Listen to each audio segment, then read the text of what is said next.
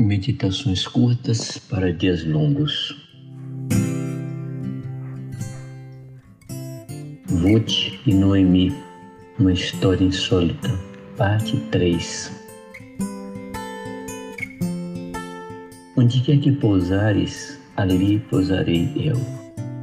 Na resposta de Ruth a Noemi, ela reafirma seu compromisso feito por amor e não por qualquer outro laço. Nesse ponto, ela submete o seu descanso ao descanso de Noemi. Se Noemi parasse um lugar para descansar, ela também descansaria.